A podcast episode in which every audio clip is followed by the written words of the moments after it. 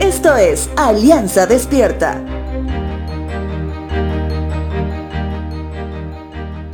Muchos nos hemos preparado con anticipación para un día puntual. Por ejemplo, para ese examen que decidiría nuestro futuro académico.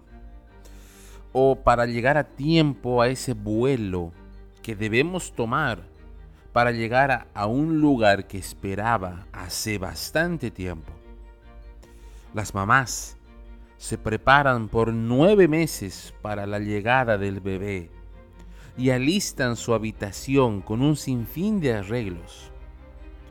Cuando llega el día de tu boda, te preparas con tu vestimenta y esperas no olvidar los votos que aprendiste de memoria. Bueno, son muchos los escenarios donde sabemos que debemos prepararnos para ese día especial. Sin embargo, entre todos, hay un día que debe ser el más importante. El día que estés cara a cara con tu Señor. Te pregunto, ¿también te estás preparando como lo hiciste para tu examen, para tu boda o para ese viaje anhelado?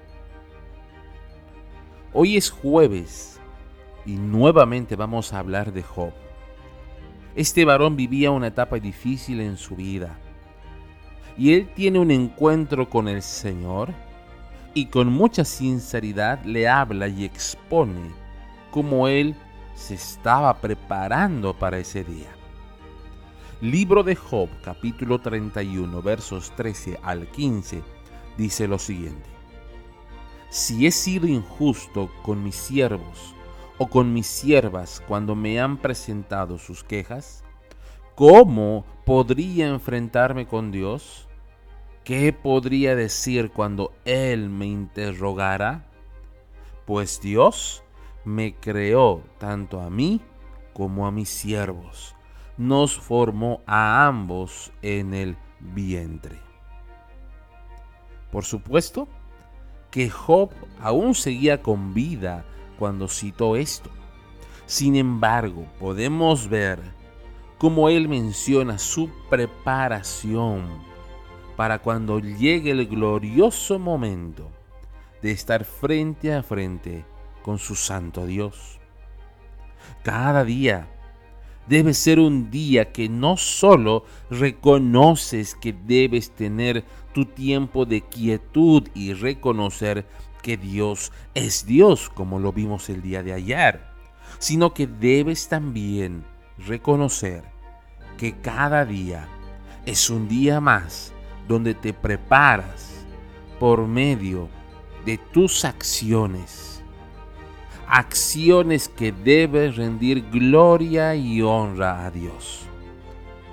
No puedes ponerle una fecha y pensar que estarás preparado en 10 días, en un mes o en 5 años, porque Dios puede llamarte a su presencia hoy mismo.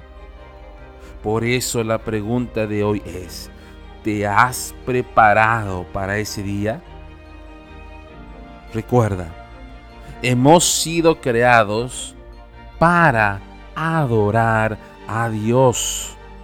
Si no olvidas el principio fundamental de cada respiro tuyo, estarás preparado para ese gran día.